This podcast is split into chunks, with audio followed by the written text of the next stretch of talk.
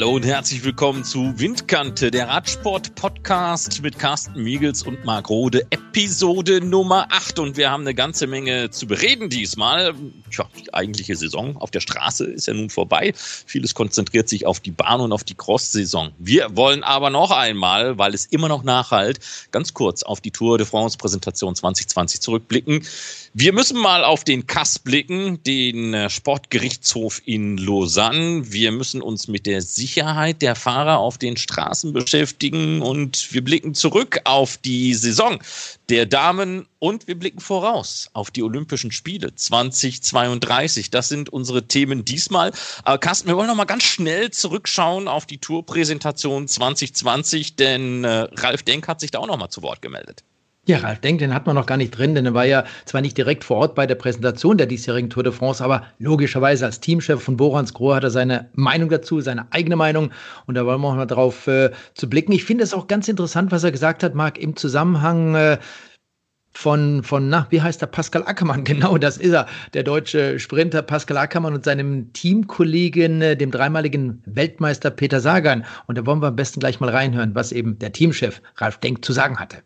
Pascal äh, hat einen Tourstart in den nächsten beiden Jahren verdient. Und da hat er auch mein Wort. Also bei mir, also Pascal hat zwei Jahre noch Vertrag bei mir und Pascal wird äh, sicherlich sein äh, Tour de France Debüt für Bora Hans Grohe geben. Ob es nächstes Jahr schon ist, muss man diskutieren. Muss man auch nochmal die Profile genauer anschauen. Gell? Also es gibt ja noch nicht von jeder Etappe ein Profil. Äh, Pascal ist ja jetzt noch im Renneinsatz drin und äh, ja, erst dann äh, werden wir da eine finale Entscheidung treffen, gell, was, äh, was äh, die Personalie Pascal Ackermann und Tour de France betrifft. Das soweit zu Pascal Ackermann. Er hat dir ja auch noch erzählt, ähm, dass er es ein bisschen schade fand, dass ähm, man bei der Vuelta eigentlich mit Bennett gar nicht die Chance hatte, da das Sprinter-Trikot zu gewinnen. Das war ja gelungen beim Giro d'Italia mit dem Maglia Ciclamino. Pascal Ackermann hat es gewonnen. Das grüne Trikot, die zweite Haut des Peter Sagan. Bei der Vuelta hörte es dann auf. Hörte ich da auch so ein bisschen Kritik raus? Du, das war mit Sicherheit Kritik von Ralf Denk und ich finde auch gar nicht, dass sie unberechtigt war. Ich finde, ja, da bin ich also komplett auf seiner Seite, denn die, es ging dort um die Punktevergabe. Du hast das Thema gerade angesprochen beim Giro d'Italia mit Pascal Ackermann, die Sonderwertung dort gewonnen, bei der Tour zum siebten Mal mit Peter Sagan. Aber bei der Spanien-Rundfahrt waren sie drauf und dran. Nur ist es bei der Spanien-Rundfahrt so gewesen, wie auch in den letzten Jahren zum Beispiel, dass es bei allen Etappenankünften eigentlich die gleiche Anzahl an Punkten gab und dadurch war für einen Sprinter wie Sam Bennett die Möglichkeit nicht vorhanden, diese Punktewertung zu gewinnen. Und da hat er eben genau das System bemängelt, die Punktevergabe bei der Spanien-Rundfahrt. Also Ralf Denk, lass mal doch noch einmal sprechen. Prinzipiell stehen wir schon für äh, die, die, die Modernisierung äh, aber auch für die Vereinfachung des Reglements. Also was mir jetzt nicht gefällt, äh, man plant mit Bonussekunden wieder. Ich habe nichts generell gegen Bonussekunden. Im Gegenteil finde ich sogar ganz gut, aber nicht nur auf ausgesuchten Etappen. Das ist zu schwer verständlich für den Fan. Der Fan braucht ein einfaches Konzept. Fußball, wenn ich das mal als Beispiel nennen darf, 90 Minuten, äh, elf Spieler pro Mannschaft. Äh, das ist einfach erklärt und Radsport ist von Haus aus deutlich komplexer.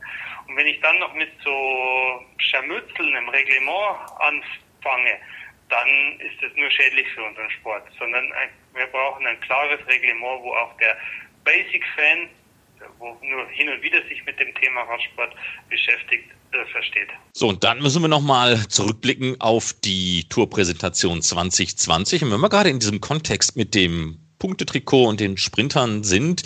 Ja, wir haben ja schon das letzte Mal gesagt, als wir diese Tour 2020, das, was wir heute wissen, mal so ein bisschen seziert haben, das ist kein Ding für die Sprinter. Ich bin ja mal gespannt, ob es vielleicht einen ganz anderen Typen Fahrer geben wird bei der Ausgabe 2020, der sich da in der Punktewertung nach vorne schiebt. Wen hast du denn da auf dem Schirm?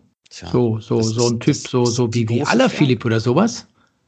Zum Beispiel, ja, ja, also ja, das, das wäre so ein Typ. Obwohl Peter Sagan ist ja auch ein Tausendsasser, ne? Den kannst ja, ja, schon. so schnell auch nicht erschrecken. Aber ich habe es, glaube ich, beim letzten Mal schon gesagt, was ich eigentlich gut finde an der diesjährigen oder an der nächsten Tour de France ist die dass die Gestaltung der ersten Etappen gar nicht so einfach ist. Also du hast nicht wie in den letzten Jahren immer wie die erste Woche für die Sprinter, dann geht's in die Berge, dann kommen ein paar Hügel, was auch immer. Nein, diese erste Woche bei der Tour de France im nächsten Jahr, die ist schon sowas von abwechslungsreich, was ich persönlich total klasse finde. Dann kommt man mal etwas weg von diesem normalen Zyklus, von diesem normalen Ablauf einer Tour de France in der ersten Woche, in den ersten Tagen. Und das wird dann bestimmt ein paar andere bevorzugen.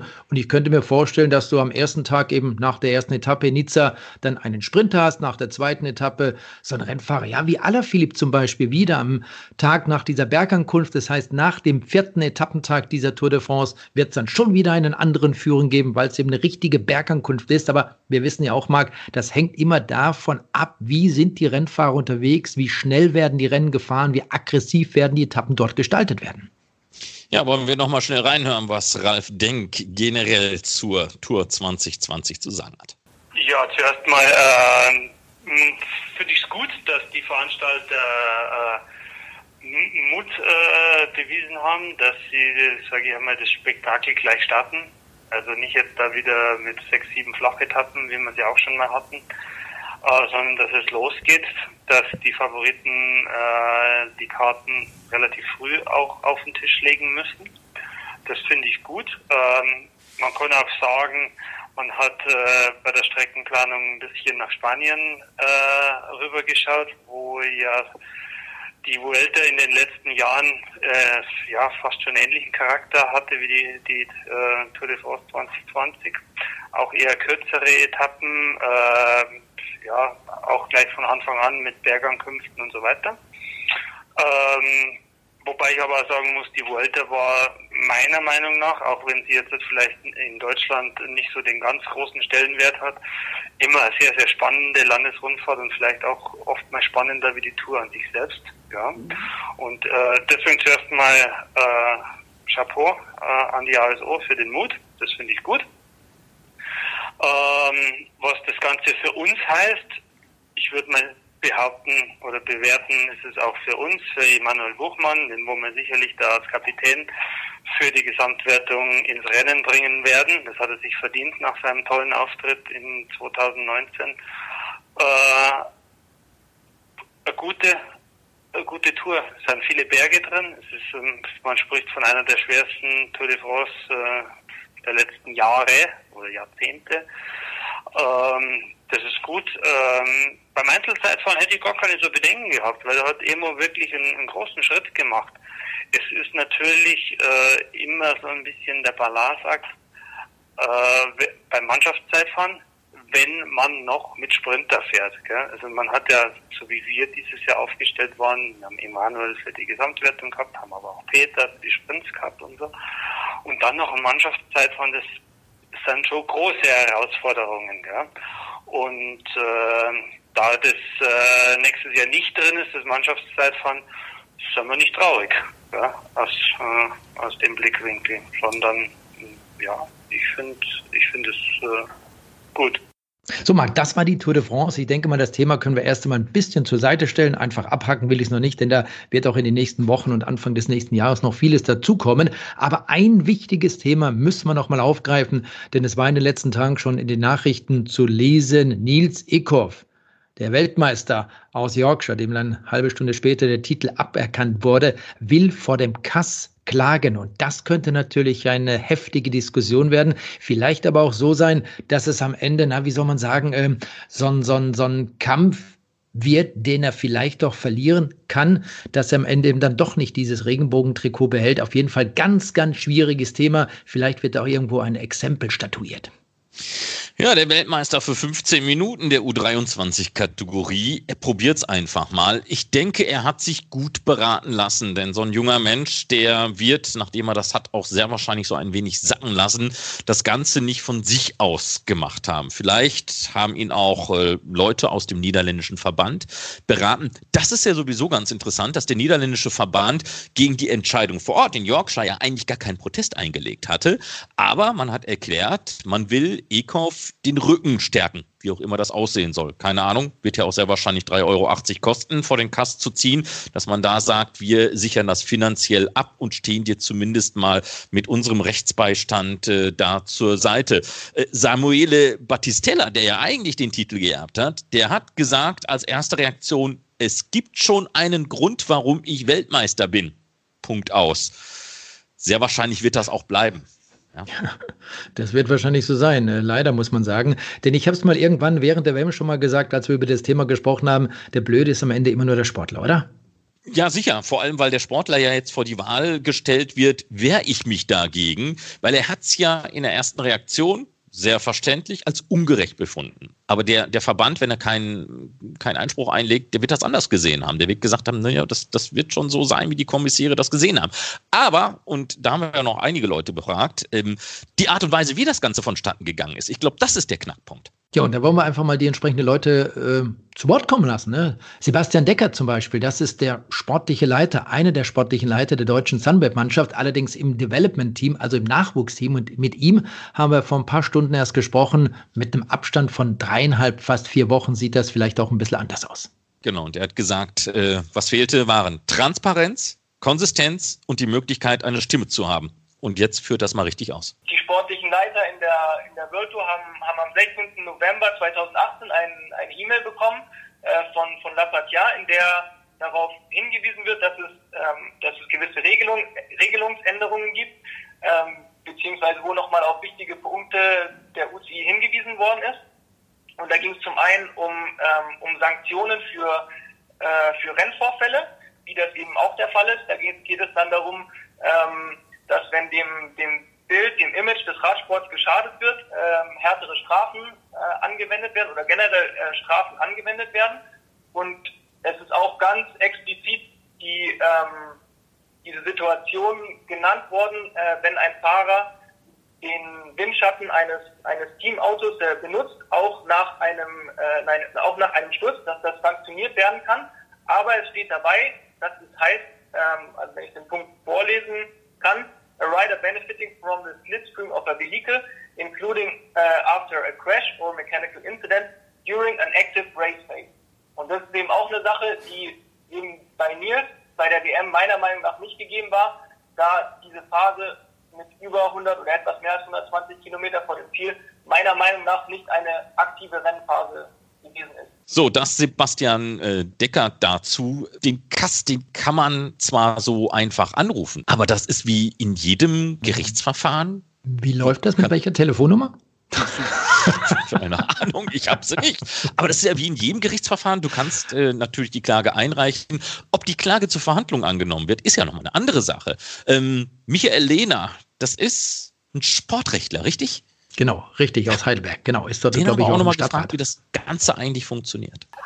Ja gut, ähm, derjenige, der Klage hebt, muss ganz normal wie vor einem normalen Gericht äh, das begründen und äh, das Katz entscheidet dann über den gesamten Sachverhalt und man sagt de novo, also er, er schaut das alles an, guckt nicht sehr viel darauf, was andere Instanzen entschieden haben. Da gibt es keine große Bindungswirkung. Ähm, ich denke, dass dann auch im Voraus, wer gehen zum Kass oder nicht, keine Rücksicht äh, spielt, sondern die rollen das ganz auf und gucken rein. Ja, und dann ist natürlich noch die nächste Frage, wird das wird die Klage angenommen? Welche, welche Chance hat so eine, so eine Klage eigentlich? Wir haben ja jetzt einige, einige Dinge auch äh, in anderen Sportarten erlebt, da müssen wir nur nach Russland gucken. Hier müssten die Richter ja über eine ganz andere Geschichte nachdenken. Ob das richtig war oder nicht, Carsten, weil eigentlich, wenn wir den Regeln nachgehen, haben die Kommissäre recht gehabt. Ja, angeblich haben sie recht gehabt, aber das Problem ist dann einfach, und das hat eben auch Sebastian Deckert immer wieder betont, wir haben uns auch während der Weltmeisterschaft nochmal mit ein paar Leuten unterhalten, dass es da einfach keine klare, eindeutige Linie gibt. Weißt du, auf der einen Seite disqualifizierst du den Weltmeister, auf der anderen Seite lässt du solche Sachen bei Rundfahrten, bei Eintagesrennen, wo auch immer durchgehen, weil das gehört ja zur Tagesordnung eigentlich schon, dass Rennfahrer dann wieder von hinten nach vorne gefahren werden, nach Stürzen zum Beispiel, auch nach Defekten, wenn es eben keine rennentscheidende Situation ist. Und als äh, Nils Eckhoff nach vorne gefahren wurde, da waren wir noch viele, viele, viele Kilometer vom Zielstrich, vom Ende dieser Straßenweltmeisterschaft der Klasse U23 entfernt. Also irgendwann und irgendwo muss es einfach vom Radsport-Weltverband eine klare, einheitliche Regelung für solche Situationen geben. Ja, und deswegen die Frage an Michael Lehner, hat so eine Klage überhaupt eine Chance? Ja gut, äh, materiell muss man schauen, hat kann sie Erfolg haben und da muss man eben gucken, dass ähm, das Reglement eben Windschattenfahren verbietet. Da müsste es dann auslegen, in der ersten Rennhälfte nicht, aber da ist sicherlich eine Satzungsänderung der bessere Weg, sodass ich denke, äh, wie eben die Rechtslage, die Reglementlage jetzt ist, wird es wenig Aussicht auf Erfolg geben. Und dann, das ist ja auch ganz interessant, äh, hat Michael Lehner äh, sich schon noch weit aus dem Fenster gelehnt. Da ging es nämlich um das Thema, müssten da nicht eigentlich mal die Regeln geändert werden? Wie, wie ist denn deine Meinung dazu? Ja, wie ganz, äh, wie ich vorhin schon sagte, ganz klar, meine Meinung geht in diese Richtung, dass man einheitliche Regeln haben muss. Die UCI, da gibt es das eine oder andere, über das man wirklich diskutieren kann. Und das gehört definitiv dazu. Du weißt es selber, Marc, wenn wir bei irgendwelchen Eintagesrennen sind, wenn wir bei den Rundfahrten sind, immer wieder sieht man solche Situationen. Und äh, wo sagst du, hey, stopp, so weit darf man fahren, so weit geht das Ganze gut, dann drücken wir mal ein Auge zu, je nachdem, wer dort vielleicht in der Jury sitzt oder nicht. Aber das ist alles so ein Wischiwaschi. Und solange es da nicht wirklich eine einheitliche Regelung von seitens der UCI gibt, werden wir solche Diskussionen immer wieder haben. Und ich sage nochmal, auch wenn sich das äh, blöd anhört, aber der Sportler, das ist doch am Ende der Trottel, wenn er disqualifiziert wird oder auch nur distanziert wird.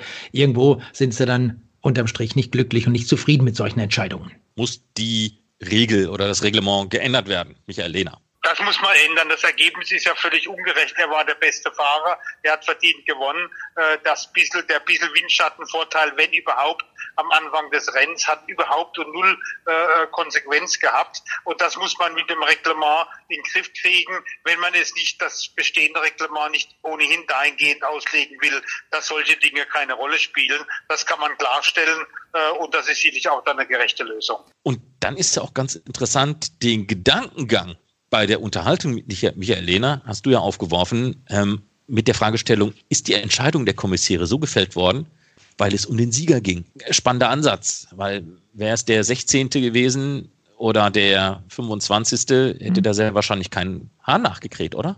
Nee, dann hätte es niemanden interessiert. Eben einer, der, der nicht äh, Weltmeister geworden wäre, da hätten die wahrscheinlich gesagt, wen interessiert das, ob der jetzt Fünfter oder Sechster ist, am Ende gar nicht mehr dabei ist. Aber so war es der Weltmeister und das ist eben das Dramatische, das Tragische an dieser Straßenweltmeisterschaft gewesen, gerade was das Rennen U23 betrifft. Nochmal Michael Lehner. Ja gut, das ist so eine Hypergerechtigkeit, äh, wundert einem von außen etwas äh, in, in, in, so eine Härte und so eine, so eine Reglementhärte. In dem einen Fall, da gibt es andere Bereiche im Radsport, wo man die Reglementhärte nicht so anwendet. Äh, was da vielleicht politisch im Hintergrund äh, ähm, äh, verstanden werden muss, weiß ich nicht. Äh, die, die Entscheidung selbst, die Disqualifikation, hat mich doch überrascht. So, dann sind ja jetzt schon ein paar Tage ins Land gezogen. Klar, aus der Emotion des Geschehens heraus, da kann man natürlich immer das eine oder andere äh, sagen. Die Zeit heilt alle Wunden und auch da müssen wir nochmal in das Development-Team jetzt reinblicken, mal weg vom niederländischen Verband, um mal zu verstehen, was ist denn da jetzt eigentlich so in den letzten Tagen passiert? Denn das Ganze hat sich ja ein wenig gesetzt. Ja, an sich, äh, klar, die ganze Woche fiebert man natürlich äh, mit den Sportlern mit. Ähm, wir, hatten, wir hatten einige Leute vom Team, äh, die vor Ort waren. Äh, ich, ich war zu Hause und habe das Rennen vom Fernseher verfolgt. Ich muss sagen, an dem Tag war ich, war ich erstmal super stolz auf, auf Nils äh, und seine, seine gezeigte Leistung in dem Rennen. Ich denke, da hat er eine sehr, sehr gute Performance gezeigt dann muss ich sagen, wie, wie er auf diese, auf diese Nachricht der Disqualifikation reagiert hat und sein, sein Verhalten dann im Nachhinein direkt auch an dem Tag muss ich sagen, machen mich eigentlich mindestens genauso stolz wie die Leistung, die er im Rennen vorher gezeigt hat. Ja, das waren dramatische Tage für das Team Sunweb, also gerade für die Nachwuchsmannschaft. Ähm, die Zuschauer, ihr habt es vielleicht gelesen, Edo Maas, der 19-jährige Niederländer, war bei Piccolo Lombardia, das ist so die kleine Lombardei-Rundfahrt der U23-Fahrer, auf ein Auto geprallt, das dort in der Abfahrt von der Madonna del Gisallo auf die Strecke eingebogen war. Und man will sich das nicht wirklich vorstellen. Dennoch will ich das mal ganz kurz erklären, wie das wohl abgelaufen ist. Also Edo war mit einem weiteren Rennfahrer mit etwas Rückstand im Rennen, versuchte dann wieder zur ersten Gruppe nach vorne zu fahren. Und jetzt kennt man das ja. Wir haben viele Male auch schon über das Thema Barrage gesprochen, dass dann hinter dieser ersten größeren Gruppe und der ersten Verfolgergruppe keine Fahrzeuge sind. Okay. Und dann müssen die Rennfahrer versuchen, indem sie eben nicht den Windschatten der anderen Fahrzeuge, die vielleicht doch dazwischen sind, nutzen, um nach vorne zu kommen, alleine nach vorne zu fahren. Und genau in dieser Lücke ist ein Fahrzeug verbotenerweise aus einem seinem Einfahrt, aus seiner Straßenmündung auf die Strecke gefahren und dann kam Edo und ist dann frontal an die Seite des Fahrzeugs knallt, muss ganz, ganz verheerend brutal gewesen sein. Man kann sich das so vorstellen, wenn man quasi mit, keine Ahnung, 50, 60, 70 da den Berg runterfährt und auf ein stehendes Hindernis fährt. Und das Traurige, das Extreme an diesem Sturz ist einfach die Tatsache, dass der Niederländer Edo Maas seitdem querschnittsgelähmt ist. Ja, es hat ja viele schlimme Nachrichten in diese Richtung in diesem Jahr gegeben. Äh, Wout van Aert, den es äh, schwer getroffen hat, äh, Domenico Pozzovivo, der sich schwer verletzt hat. Mit Björk Lamprecht möchte ich nicht erst ähm, anfangen. Die UCI, die hat ja nun versprochen, künftig neue Maßnahmen für die Sicherheit der Fahrer zu ergreifen. Das hat man nach einem Gespräch mit der CPA erklärt. Man habe zwar, so heißt es, in den vergangenen Jahren viele Maßnahmen in Angriff genommen, aber man wolle nun nach den jüngsten Unfällen diverser Art nachlegen im Dezember. Da will man dann konkreter werden. Ich frage mich da ganz ehrlich, was will man denn jetzt machen? Radsport wird immer, Entschuldigung, Carsten, Radsport wird immer gefährlich bleiben. Ganz Aber das, das ist genau der Punkt, Marc. Weißt du, es gibt ja Stürze, die passieren. Ich sag mal, der schreckliche Sturz von Björk Lambrecht, der passiert, weil er dort auf dieses kleine Feld gefahren ist und dadurch gestürzt ist und äh, leider mit voller Wucht eben auch gegen einen Kanaldeckel oder eine, ein Rohr knallte und an, äh, aufgrund der inneren Verletzung dann verstarb. Aber diese Stürze, wie zum Beispiel bei Edo Maas, jetzt bei dieser kleinen Lombardei-Rundfahrt, die könnte man doch irgendwo versuchen abzustellen. Das sind Dinge, die müssen nicht passieren. Wir haben, glaube ich, vor kurzem schon mal über den Sturz von Ortsch gesprochen, bei der Tour der Eurometropol. Auch dort ist er in der letzten Rechtskurve auf ein Absperrgitter gefahren, beziehungsweise kam an die Füße und ist dann dadurch gestürzt. Auch das sind Dinge, die kann man doch vielleicht verhindern. Und genau dort müsste die UCI doch ansetzen und sagen, hey Leute, da werden wir versuchen, mit den Veranstaltern mehr zusammenzuarbeiten, um solche Dinge zu verhindern. Dass es auf der anderen Seite für die Veranstalter auch nicht wirklich einfach ist, einfach weil es so viele Auflagen gibt, nicht nur von der UCI, sondern auch von den Behörden vor Ort, was man machen kann und was man darf.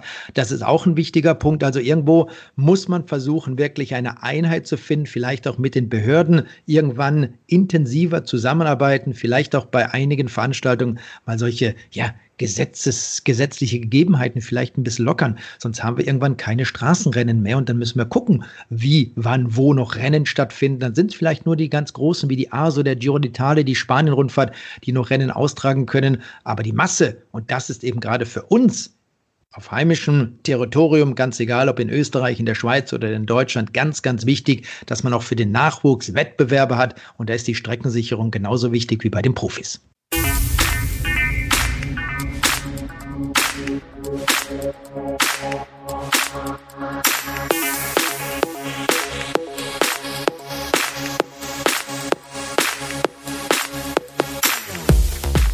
Und dann müssen wir jetzt mal auf ein ganz, ganz anderes Thema kommen. Wir blicken mhm. mal zurück auf die Saison der Damen. Fällt dir da was ein, was dir für 2019 besonders nachhaltig im Kopf hängen geblieben ist? Besonders nachhaltig, um Gottes Willen. Du stellst Fragen. Nein, ich finde einfach, wir hatten tolle, tolle Rennen bei den Frauen und da kannst du eigentlich die Wettbewerbe nehmen, fast so wie du willst. Die waren schon sehr klasse gemacht. Das hat alles sehr, sehr gut funktioniert.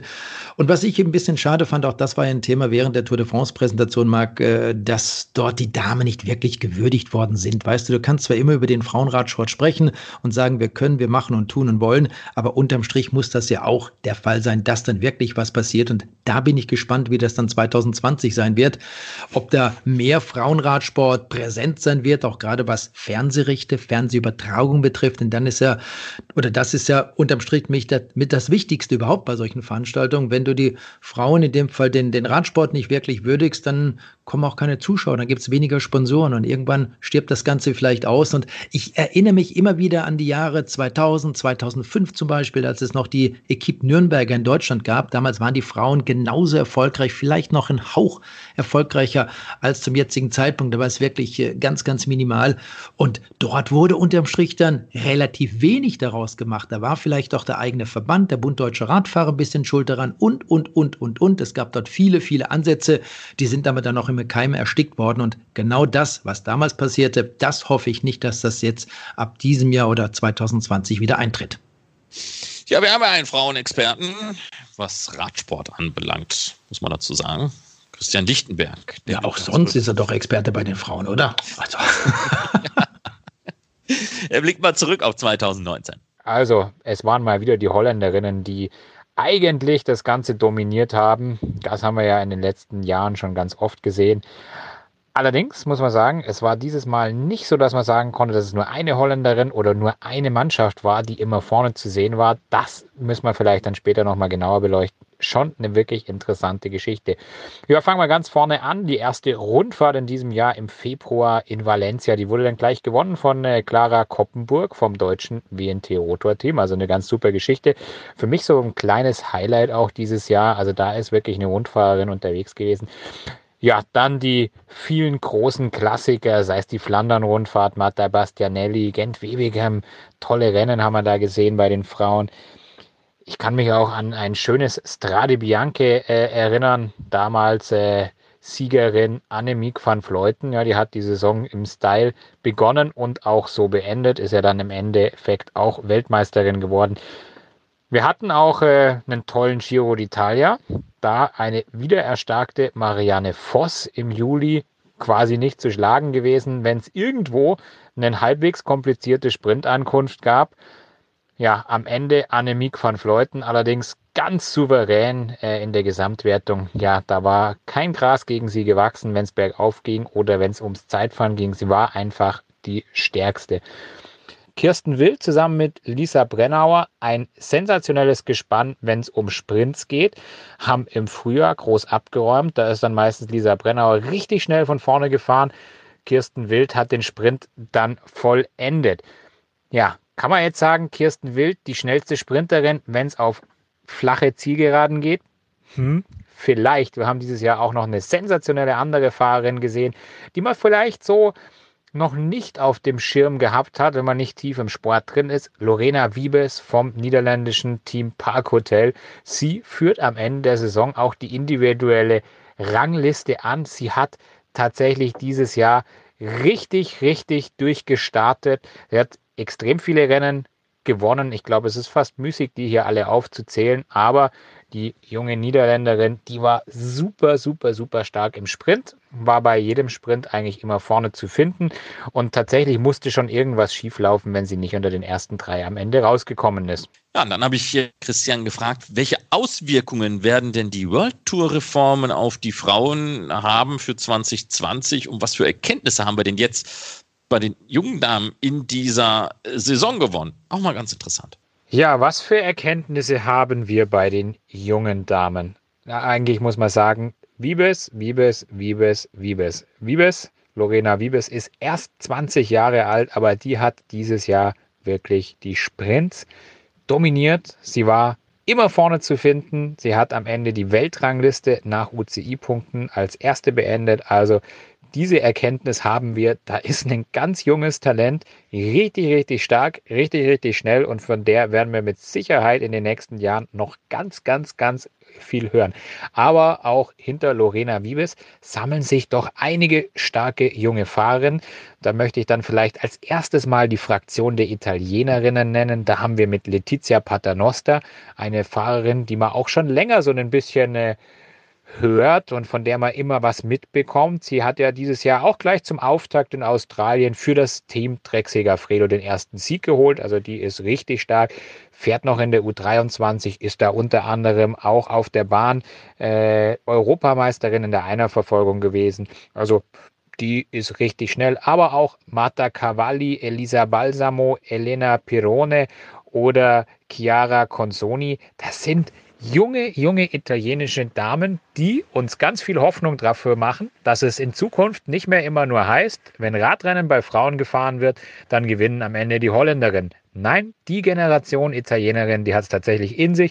Die wird uns mit Sicherheit in den nächsten Jahren jede Menge Spaß beim Radrennenfahren bereiten. Aber hey, auch die Deutschen, die sind richtig gut unterwegs. Möchte ich vielleicht mal anfangen mit Hanna Ludwig, dieses Jahr äh, Europameisterin im U23 Zeitfahren geworden in Alkmaar, also wirklich stark. Chapeau nochmal, also eine tolle Vorstellung. Aber auch Franziska Koch, die ganz junge Deutsche in ihrem ersten Frauenjahr, hat gleich tatsächlich einen Rennen auf der World Tour Ebene, der Women's World Tour Ebene gewonnen, nämlich eine Etappe bei der Holland Ladies Tour jetzt ähm, im Herbst der Saison, am Ende der Saison. Und die wird mit Sicherheit auch mit dem Schritt zum Team Sunweb, zu den Profis jetzt äh, immer besser werden. Hat ja dieses Jahr noch zuerst die Abitur beendet, kann sich jetzt voll und ganz auf den Radsport konzentrieren. Und da bin ich auch gespannt, was am Ende rauskommt. So, und dann ein Thema, das, das schließt sich eigentlich an, an dieses Thema an. Generationenumbruch. Äh, Carsten, ich habe festgestellt, dass der bei den Herren wesentlich deutlicher spürbar ist als bei den Damen. Ja, wenn man das so sehen möchte, kann ich durchaus recht geben, denn äh, wir haben viele, viele junge Rennfahrer, die erfolgreich waren und äh, das nicht nur irgendwann bei irgendwelchen Rennen, sondern während des gesamten Jahres, während des gesamten Verlaufes auf einem wahnsinns hohen Niveau unterwegs waren. Und das spricht für die Entwicklung der jungen Rennfahrer. Und da freue ich mich drauf, dass es eben jetzt neue Gesichter gibt, neue Rennfahrer, über die wir sprechen können. Ja, trotzdem, was ich dir gerade aufgezählt habe mit den vielen, vielen Erfolgen und den äh, hoffnungsvollen jungen Damen, hm, Generationenumbruch à la Mathieu van der Poel, Mats Pettersen, äh, Remco Evenpol bei den Frauen. Nee, sorry, muss ich leider eine Absage erteilen. Das haben wir momentan noch nicht. Das sind doch noch die alten Frauen. Das ist bitte nicht despektierlich zu verstehen. Die sind momentan noch am Drücker, zum Beispiel Marianne Voss, Annemiek van Fleuten, Lucinda Brandt, Marta Bastianelli und so weiter und so fort. Die sind dann doch schon alle tief drin in den 30ern. Die sind noch super, super, super schnell und die sind auch noch super motiviert und ich habe nicht das Gefühl, dass die so schnell mit dem Radrennen fahren aufhören werden. Das heißt, da werden sich die jungen Damen tatsächlich eine Zeit lang noch an denen vermutlich die Zähne ausbeißen müssen, aber auch äh, ja, an dieser Herausforderung, die die älteren Damen ihnen stellen, ein bisschen wachsen müssen. Spannende Zukunft. Und dann noch ein Punkt zu den Damen, betrifft allerdings auch die Herren, aber bleiben wir mal bei den Frauen. 2020 gleich zwei Highlights im Kalender, was die Großevents anbelangt. Einmal die WM in Egle und die Olympischen Sommerspiele in Tokio. Mit was können wir denn da bei den Damen auf der Straße und im Zeitfahren rechnen? Die USA gegen die Niederlande oder doch was ganz anderes? Das wird uns doch mal Christian Lichtenberg aus seiner Perspektive erzählen. Ja, gute Frage. Die WM in Egel und die Olympischen Spiele in Tokio. Ich würde mal sagen, die WM, die schiebt man mal ein bisschen raus, weil Weltmeisterschaft ist jedes Jahr. Da gibt es immer ein paar, die bereiten sich speziell vor, denen gefällt der Kurs ein bisschen besser, anderen gefällt er weniger, die sagen dann schon relativ früh, dass sie nicht teilnehmen. Gehen wir auf das spannendere Thema ein, die Olympischen Spiele. Ja, die Olympischen Spiele. Da werden sich viele tatsächlich Hoffnungen machen und sich ganz, ganz, ganz, ganz lange vorbereiten. Gehen wir mal zuerst aufs Zeitfahren. Die WM liegt ja noch nicht so weit zurück. Wir haben da zwei Fahrerinnen, die wir, glaube ich, ganz oben auf die Liste setzen müssen. Chloe Deigert und Annemiek van Fleuten. Ja, und ich glaube, ganz ehrlich, eigentlich müsste man auch sagen, Plätze 3, 4 und 5 gehen an Annemiek van Fleuten oder Chloe Deigert. Allerdings können sie ja bloß für einen Platz fahren. Die beiden sind für mich die absolut haushohen Favoriten. Straßenrennen, eine viel offenere Geschichte. Müssen ja auch mal sagen, im Straßenrennen bei den Olympischen Spielen, da herrschen ganz andere Regeln. Da gibt es nicht so große Mannschaften, auch nicht für die Niederländerinnen. Da kann man dann tatsächlich nicht zu siebt oder acht äh, mit acht Favoritinnen gleichzeitig an den Start gehen und dann die anderen taktisch vor sich hertreiben. Da muss man tatsächlich, ja, andere Geschütze auffahren. Ja, und dann ist der Kurs natürlich wirklich knackig und schwer. Der kommt Bergfahrerinnen entgegen, ja, und auch da wieder Annemiek van Fleuten, Anna van der Brecken, vielleicht sogar Marianne Voss, kommt ein bisschen auf ihre Vorbereitung drauf an. Dann haben wir aber auch Elisa Longo Borghini, Kasia Nevadoma, vielleicht als äh, Außenseiter-Tipp, Ashley Mohlmann, Pasio, Cecil Utrup Ludwig, alles Fahrerinnen, die mit sowas eigentlich zurechtkommen müssten. Die Antworten, die gibt es leider noch nicht. Ich denke, das wird jetzt bei den Fahrerinnen erst richtig losgehen, dass man sich überlegt, wie kann ich das für mich am besten angehen. Damit würde ich die Frage tatsächlich auf den Juli 2020, von mir aus können wir auch den Juni 2020 nehmen, nochmal vertagen. Und dann sage ich dir, wer richtig gut in Form ist. Und bis dahin bleibt es ein bisschen ein spekulatives, äh, spekulatives Denken in Richtung äh, Tokio 2020.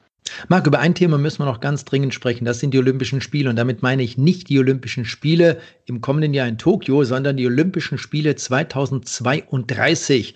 Denn äh, Der nordrhein-westfälische Sportmanager Michael Mronz hat mit seinen Kollegen zusammen das Projekt für die Olympischen Spiele 2032 vor den Fraktionen beim Sportausschuss vor dem Bundestag am letzten Montag präsentiert. Und da will ich dich erstmal fragen, was hältst du denn eigentlich davon, wenn in unserer Heimatregion in Nordrhein-Westfalen Rhein und Ruhr die Olympischen Spiele 2032 stattfinden könnten? Sehr, sehr geil. Nicht nur, weil dann einfach hier hochklassiger Sport ist.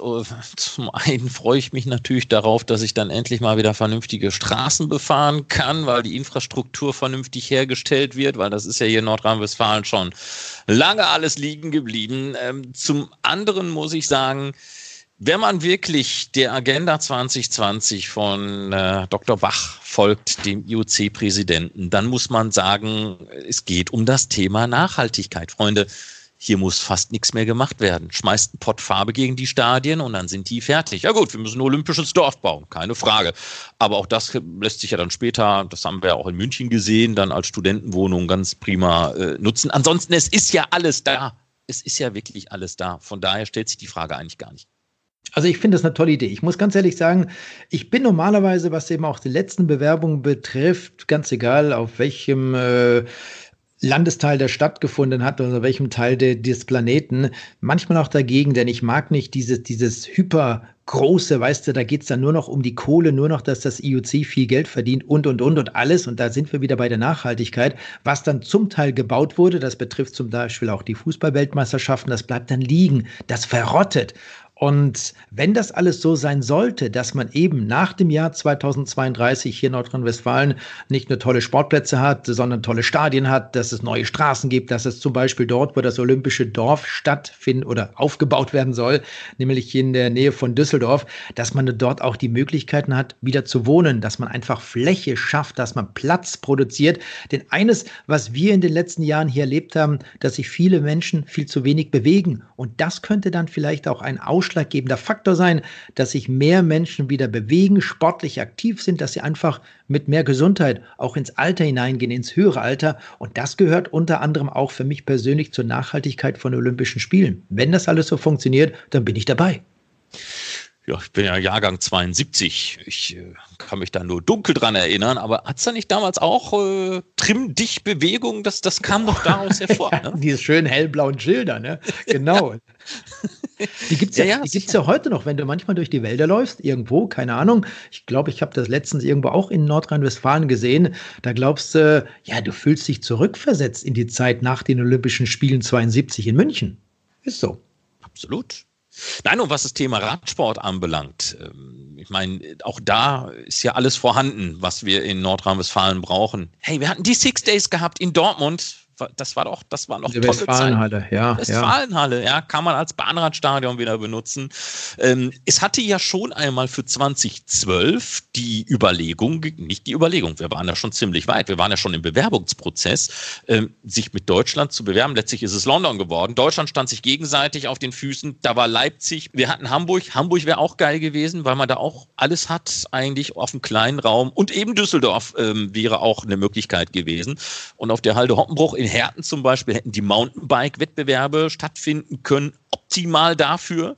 Und äh, ja, über, über Straßenradrennen müssen wir gar nicht großartig diskutieren. Gibt ja nun auch genügend Rennen hier in der Region. Wir haben die Rennen in Bochum, in Dortmund. Äh, man kann auch gerne, wenn man es ein bisschen grüner möchte, ein bisschen weiter rausgehen. Wir haben das in Münster erlebt. Also all das überhaupt, was auch den Radsport anbelangt, kein Problem. Aber, und jetzt muss ich äh, auch so ein bisschen mein Herzchen öffnen, was mich an den Bewerbungen gestört hat. Es waren einfach zu viele Dilettanten am Werk. Ähm, Deutschland ist eigentlich dafür bekannt gewesen mal, dass wir sehr gut organisieren und planen können. Und was passiert ist, auch mit der gescheiterten Olympiabewerbung München für die Winterspiele, es sind zu viele Leute, die ein wichtig Gesicht machen und vielleicht früher mal eine Medaille gewonnen haben, aber managen können die nicht. Tut mir leid. Vielleicht doch nochmal ein Thema zum Radsport, Marc. Äh, denn das, was am Montagabend in Berlin vorgestellt wurde, da gab es auch so ein paar Städte, Ortschaften, Sportarten, die genannt worden sind. Radsport zum Beispiel, was den Straßenradsport betrifft, da sollen die Wettbewerbe wohl in Dortmund stattfinden. Und Dortmund ist und bleibt in Deutschland auch so ein bisschen Radsport-Hochburg. Nicht nur die Vereine, die es dort gibt, sondern auch die Radrennen, die es dort gab. Du hast das Sechstagerennen angesprochen, findet oder fand in der Westfalenhalle statt. Gibt es leider seit einigen Jahren nicht mehr. Aber die Bahnwettbewerbe, die sollen wohl in Düsseldorf ausgetragen werden. Dort, äh, weiß nicht, direkt in Düsseldorf gibt es ja kein schönes Radstadion. Da müsste man dann nach Karst Büttgen ins Sportforum fahren. Dort gibt es eine tolle Radrennbahn. Auch in Köln gibt es eine hervorragende Radrennbahn, die Albert-Richter-Bahn direkt am äh, Fußballstadion des 1. FC Köln. Also da hat man dann schon Möglichkeiten und BMX zum Beispiel soll dann gar nicht so weit von deiner Heimat in Essen ausgetragen werden. Also diese Punkte gibt es schon. Und neun dieser olympischen Sportarten, unter anderem auch Golf, Turnen, Rugby, werden dann in der heimlichen Hauptstadt Deutschlands ausgetragen werden, nämlich in Köln. Das ist doch klasse, oder? Ja, wenn die Kölner das so sehen. Das sehen Menschen vom Niederrhein gewöhnlich ein bisschen anders. Okay, hast recht. Nein, aber generell ist es ja wirklich so, ich meine, äh, äh, Nordrhein-Westfalen muss sich da nichts mehr beweisen. Wir hatten ja auch mal eine Phase gehabt, wo Düsseldorf alleine ja schon eine Menge Topsport angezogen hat. Wir lassen jetzt einfach mal die, die Fußball-Bundesliga außen vor, äh, dass man da eben dieses Stadion hat. Das ist, äh, ist ja auch äh, Gold wert. Aber äh, wir hatten Skilanglauf, den Sprint am Rhein gibt es leider auch nicht mehr. Aber er ist äh, viele Jahre erfolgreich äh, veranstaltet worden. Wir haben das bei der Tour de France vor zwei Jahren gesehen. Äh, der Auftakt, gut, man kloppt sich jetzt noch finanziell ein bisschen hinter den Kulissen, allerdings auch tolle Veranstaltung. Also es geht eigentlich alles, was geht. Und wir haben es ja gerade gemerkt bei diesem Beispiel Bahnrad. Ja, gibt es einen Plan A, wir haben sogar noch einen Plan B und einen Plan C. Alles kein Ding. Funktioniert das eine nicht? Hey, gibt es noch einen anderen Plan? Also in einigen äh, Ländern oder Regionen müsste man überlegen, wie man wie, wo, was wuppt. Hier, glaube ich, ist das gar kein Thema. Nee, wie hat Mons auch äh, letzten Montag nochmal gesagt, äh, in einer Region mit circa 115.000 Hotelbetten, 70.000, nein, 700.000 Quadratmeter Messefläche und Sportstätten, von denen 90 Prozent vorhanden sind. Und die müssen jetzt nur noch klug genutzt werden. Und ich glaube, das ist schon mal ein guter Ansatz. Und wenn man davon ausgeht, dass eben das IOC, das Internationale Olympische Komitee, sich dazu durchgedrungen hat, im Vergabeverfahren ab 2020 auch solche Regionen zuzulassen, dann sind die Aussichten vielleicht gar nicht so schlecht. Und möglicherweise, da sind wir nochmal bei diesem Punkt der Nachhaltigkeit, kann man nach Olympia 2032 dann auch in dieser Region viel, viel Sport machen in hervorragenden Sportstätten. Ja, und noch ein kurzes Schlusswort dazu. Ich hoffe, dass die richtigen Leute an den richtigen Stellen sitzen, um das zu realisieren, weil leider vor ein paar Tagen hat man in Nordrhein-Westfalen nämlich schon eine Sache gegen die Wand geworfen. Das war die Universiade für das Jahr 2025, also die Olympischen Spiele der Studenten. Denn man hatte sich beworben. Nordrhein-Westfalen war letztlich der letzte deutsche Kandidat gewesen, der übrig war. Man musste jetzt eigentlich nur noch den Elfmeter ins leere Tor reinschießen und man hat die Deadline verdaddelt. Jetzt wird sehr wahrscheinlich Budapest der Ausrichter sein, der es eigentlich gar nicht sein wollte. Auch das kann passieren. Ich thematisiere das nur, weil wir werden in einer unserer nächsten Ausgaben von Windkante über das Thema Studentensport und Profiradsport in Verbindung reden, unter anderem mit Christoph Pfingsten vom Team Bora Hans Grohe. Und äh, da werden wir das Thema Universiade auch nochmal aufgreifen.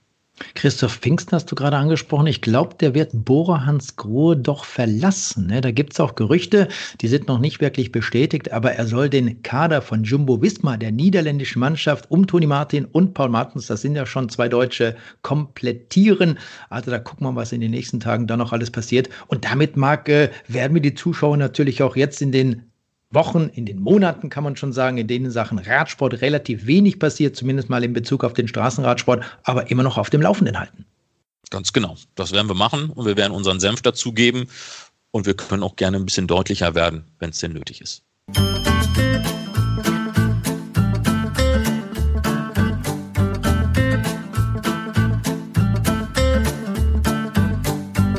Und das war die achte Episode von Windkante, der Radsport-Podcast von Carsten Miegels und Marc Rode.